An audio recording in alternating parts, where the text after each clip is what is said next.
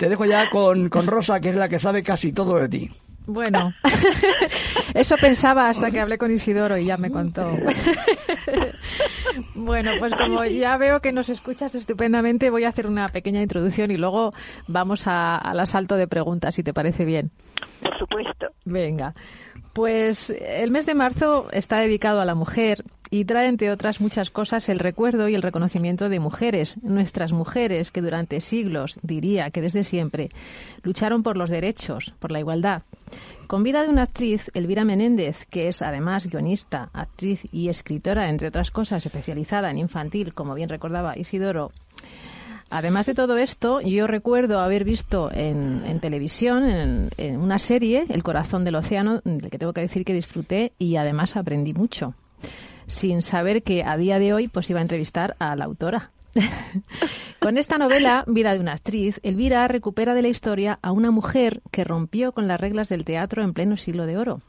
Y no voy a decir nada más porque estoy deseando escuchar a nuestra invitada para que nos cuente quién era María Inés, una mujer con una vida muy intensa, concretamente la Calderona. ¿Por qué fue abandonada esta mujer en la casa de Juan Calderón, concretamente, Elvira? Bueno, eso yo no lo creo, porque ella tenía un padre que no sé si se llamaba Pedro Calderón, que era prestamista de teatro. Calderón de la Barca tenía 11 años más que ella. En algunos sitios se dice que la adoptó, pero es prácticamente imposible. Porque con 11 años no puedes adoptar a nadie. Totalmente. O sea que yo he desechado, aunque lo pone en muchos sitios, yo he desechado la idea de que fuera su padre adoptivo. Parece ser que ella tiene un padre que era prestamista de teatro, porque en aquellos tiempos cuando los actores llegaban hasta que se hasta que se ponía en marcha otra nueva función, tenían que financiar los ensayos, todas esas cosas, pues mm. claro, tenían que vivir y comer. Entonces había prestamistas que les ayudaban. Y este era el padre de María Inés Calderón. Bien, entonces que una mujer singular, una actriz extraordinaria y además una mujer inteligente de la época. Entonces no le quitamos el protagonismo a su a su padre real y obviemos la información de, de, que no es la correcta, porque como bien dices, con 11 años es imposible. La vida de esta mujer está rodeada de leyendas, pero esa es increíble. No, desde luego. Claro, con 11 años de diferencia. No, aparte de que he encontrado el nombre del padre, se, supone que es su padre, del auténtico, vamos. Hola Elvira, soy de nuevo Isidoro. Hola Isidoro. Voy con otra pregunta. De, verdad que hubiéramos disfrutado porque hubiéramos recordado tiempos pasados. Hará más de 20 años. Eh, sí, sí, me hubiera encantado. A mí me enseñaron los niños mucho a escribir, porque ya sabes cómo son. Claro, bueno, bueno. A un niño le puedes convencer que le gusta una cosa que no le gusta. Ya, ya, ya, sí. ese capítulo es un poco rollo. la sinceridad.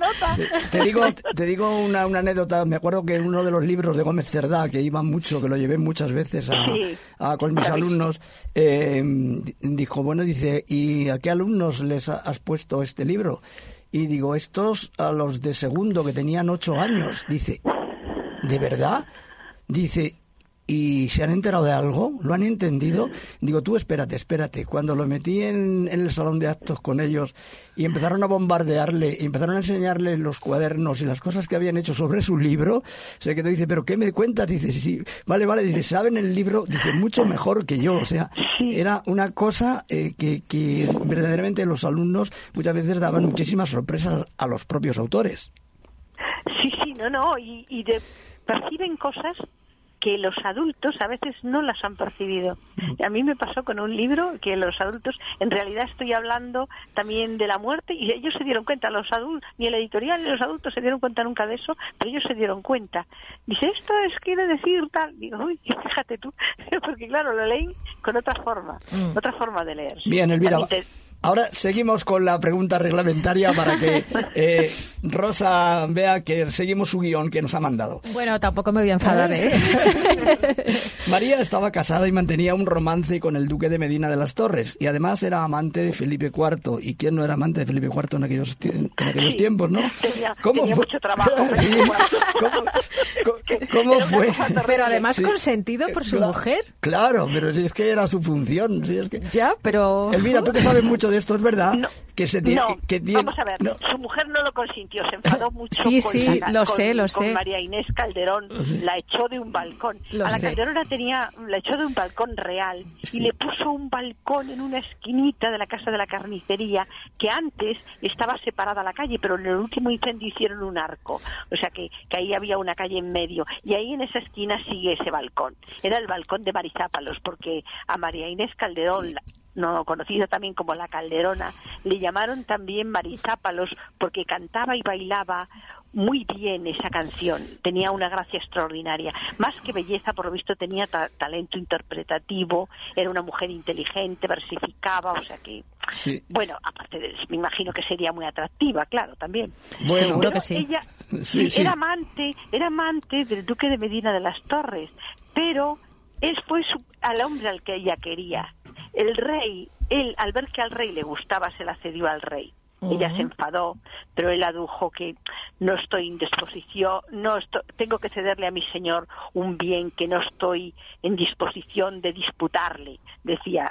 pero bueno, el caso es que ellos siguieron, pero claro, todo ese asunto lo pagó ella, lo pagó ella, esta mujer, como siempre. Siempre las mujeres somos las culpables Pues de todo, de, de todo el pecado.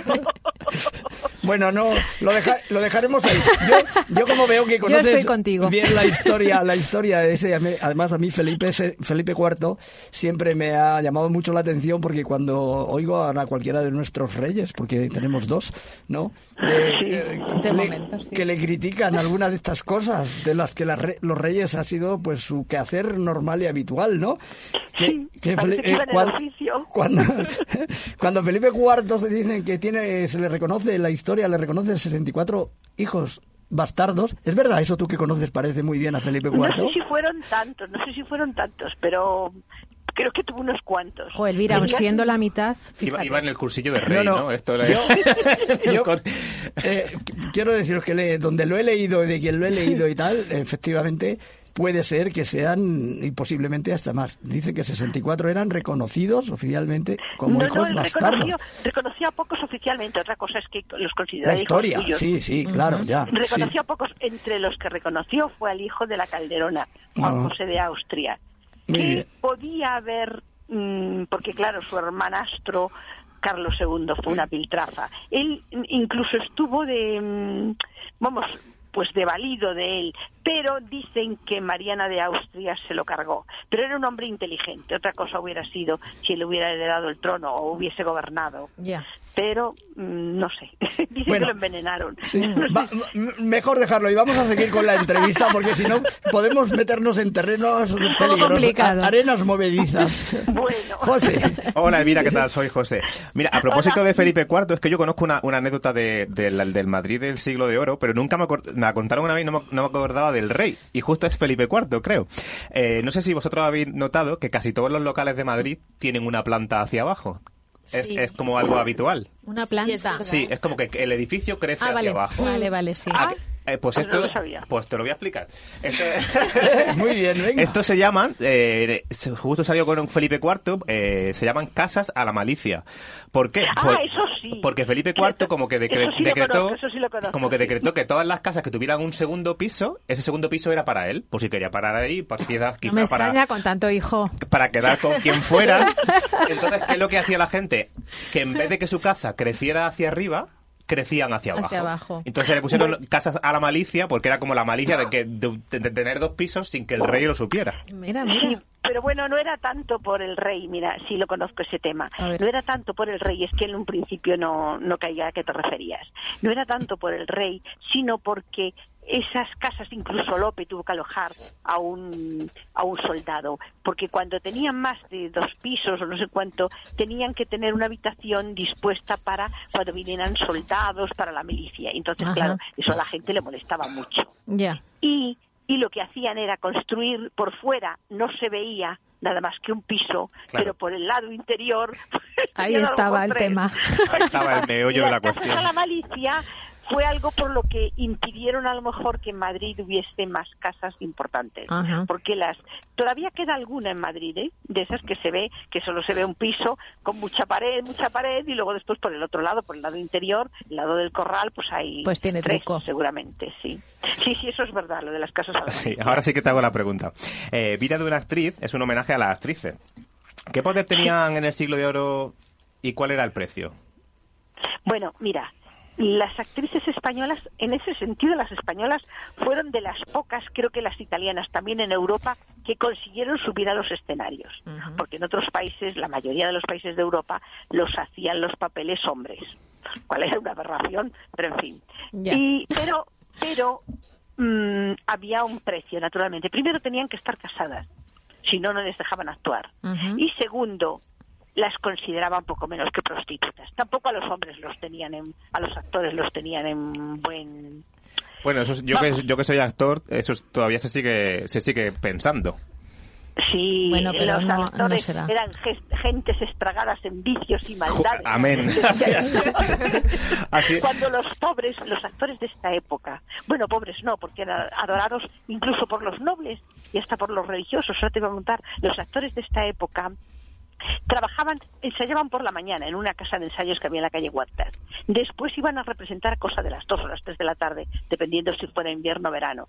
Estaban como hasta las cinco porque las obras tenían canciones, tenían... Y luego después, por las tardes, noches, iban a las casas de los nobles, a palacio, a los conventos, mm, Sin pues todo eso, a las zonas de los religiosos que les encantaba. Por un lado lo prohibían, lo denigraban, decían que eran gentes, las mujeres casi prostitutas y todo eso, y luego después pues los adoraban.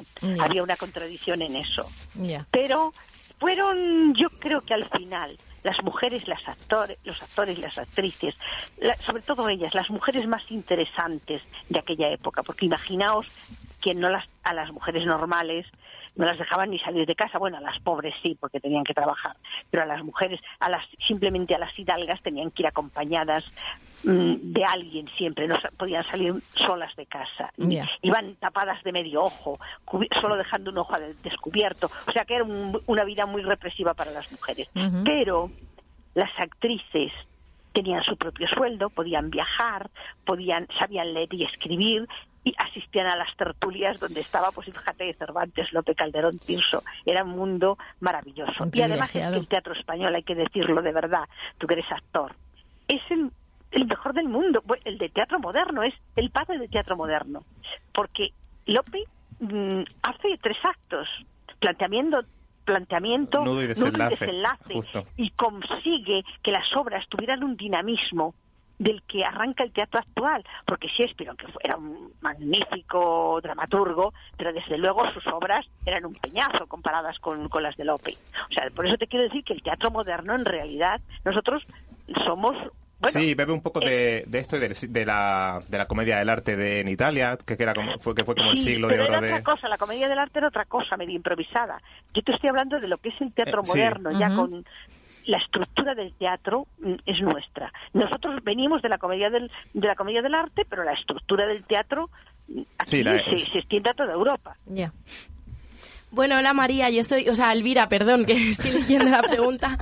Elvira, perdón, que yo soy Patri. Eh, te voy a hacer una preguntita. María tuvo un hijo bastardo de, de Felipe IV. ¿Qué suerte corrió este hijo?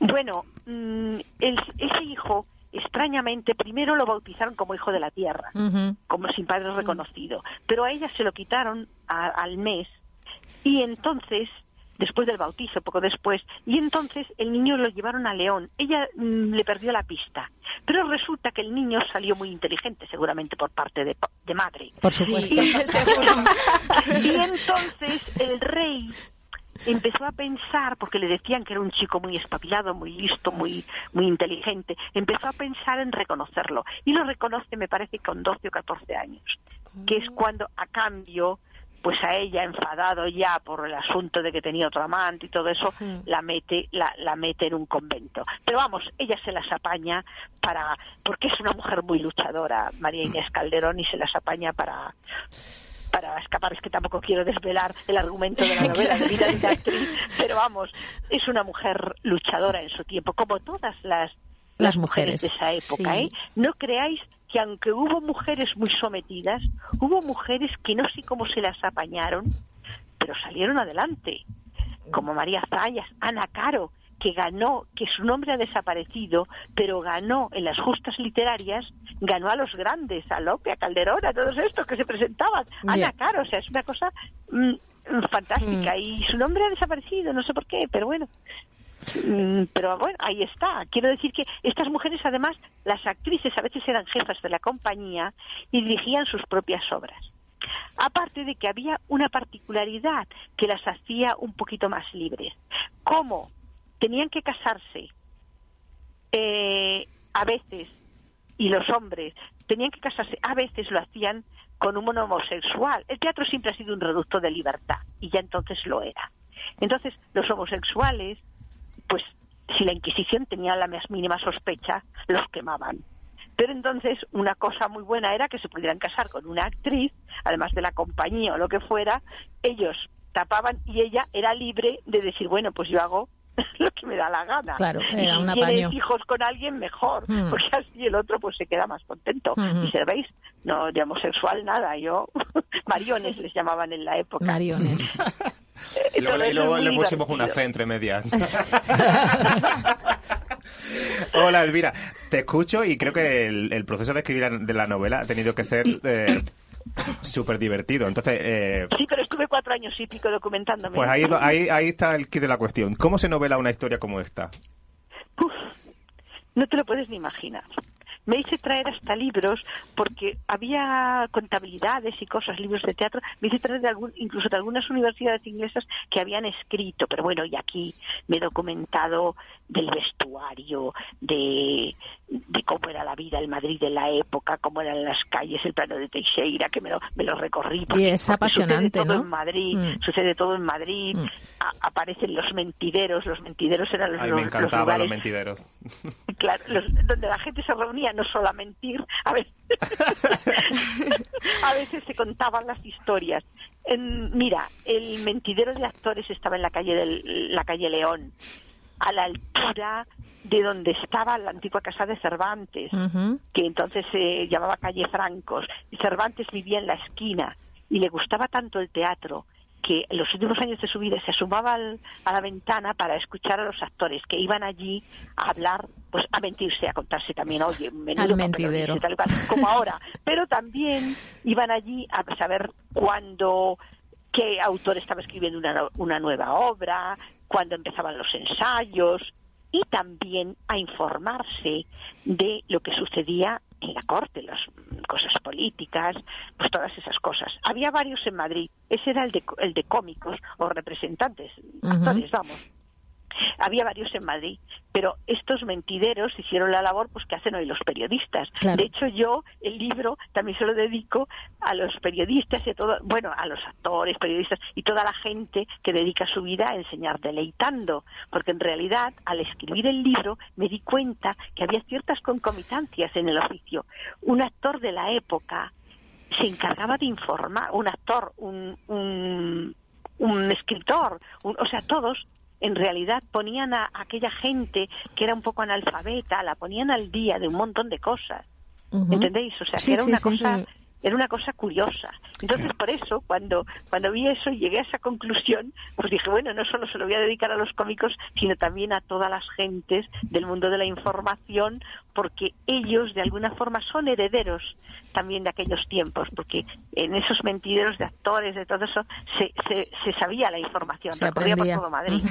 Porque ellos frecuentaban el palacio, era uno de los más interesantes. Aunque había otro también, el San Felipe el Real, que estaba en la, en la, en la Puerta del Sol y había otro también el de las losas de Palacio, que también era un poco más político. Elvira, como actriz que también eres, eh, ¿cómo es a día de hoy eh, la vida de una mujer en el teatro?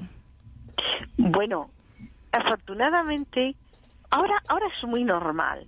Cuando yo empecé, las mujeres tenían, ya he dicho que el teatro siempre ha sido un reducto de libertad, pero ahora pues bueno, pues son bastante normal. Una mujer en el teatro pues tiene sus a lo mejor más trabajo o menos, más complicaciones, pero, pero bueno, como el de muchas mujeres.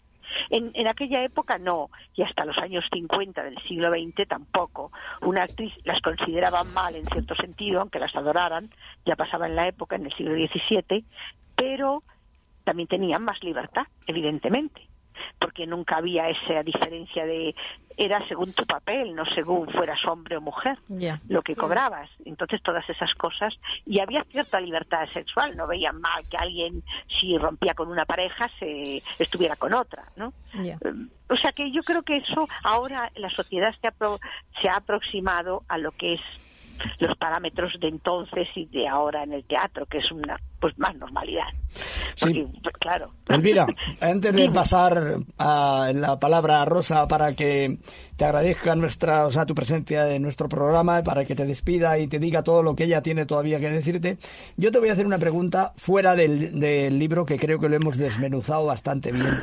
Y es volviendo a mis antiguos, a mis muchos años eh, de profesor, eh, vamos a hablar de profesor a escritora, porque cuando yo he pasado como profesor muchos años, he vivido muchos años, he pasado muchas épocas. La época en que había que leer los clásicos sí o sí, la época en que la gente harta de vivir, los alumnos no podían leer los clásicos, empezamos a mandar ciertos profesores libros como los tuyos, como El Pirata Garrapata, como Fray Perico y su borrico, etcétera, etcétera. Todo aquello que el barco de vapor, que la editorial Bruño, ¿eh? que... Sí, bueno, yo más con la editorial Bruño. Bueno, el pirata garrapata no es mío. Ya, ya lo sé, ya. Pero, pero quiero decirte que fueron... Eh, nosotros es que hemos nos los hemos comido todos, la colección del barco de vapor, la de Bruño, la de Vincent Bieber, bueno, mm, todos. Eh, de nuevo, los alumnos empezaron a nacer y a empezar a ser lectores, empezaron a devorar literatura con esos libros.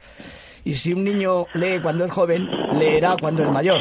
Entonces, ahora tú como escritora, ¿crees que hacemos en las escuelas, hacemos en nuestro país lo suficiente porque nuestros estudiantes, nuestros alumnos lean?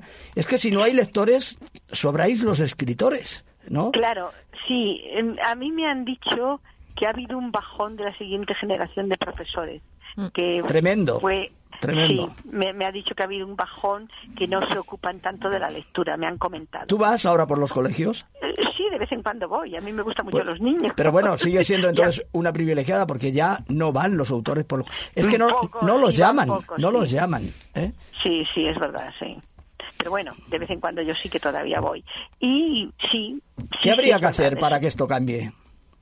No, bueno, hay que fomentar la lectura porque sin eh, los niños son el principio, si no, pero además es que es bueno, cualquier cosa que quieras hacer en la vida la vas a hacer mejor con libros, mejor con, información. Hmm. Y, es bueno que los niños atiendan, em, empiecen a leer pronto. Yo no digo que lean cosas dificilísimas, que lean cosas que les gusten, que lean TV o si quieren, Ese es el tienen que leer. Hmm. Si los si los niños no leen, habrá un bajón cultural, porque claro, al, limitar la lectura hay menos capacidad de comprensión en, muchas cosas. Pues Se va a notar mucho. bueno, Muy bien. esperemos esperemos que ahora la nueva generación y con esta y las nuevas tecnologías con lo que está haciendo por la lectura veremos a ver si esto los podemos superar veremos a ver bueno espero que sí espero que sí bueno, Elvira. Hay gente muy interesante, joven. ¿eh? Yo creo que sí. Ha sido un placer escucharte. Tengo que decir que, gracias a José Luis Ramírez, de qué libro leo, hemos podido conocerte un poquito más de cerca. Eh, tienes una invitación para cuando puedas venir a, la costelera de Radio Inter a conocerte personalmente, porque, como digo, ha sido un placer escucharte, a que me dediques esta vida de una actriz que me ha encantado. Y bueno, pues seguimos hablando cuando, cuando quieras. Bueno, pues nada, hablaremos de vida de una actriz otra vez. O de otra cosa. o de otra cosa. O de la próxima, de la o próxima. de la próxima. no sé, todavía no he empezado nada. dedícale, dedícale una a nuestro querido Felipe IV. Pues es una época fascinante, de verdad. La verdad es que he quedado enganchadísima. La verdad es que enganchadísima. Bueno, parece, pues muchísimas pues gracias y un abrazo. Y... Ha sido un un placer estar con vosotros, de verdad, me lo he pasado muy bien. Igualmente. Gracias, a ti, buenas tardes. Adiós, buenas tardes, adiós. Bueno, pues para terminar esta entrevista eh, vamos a acabar con una mujer, con Toña la Negra, que es una mujer, una cantante y una actriz de origen afroamericano, y su canción es Azul. De cerca tu mirada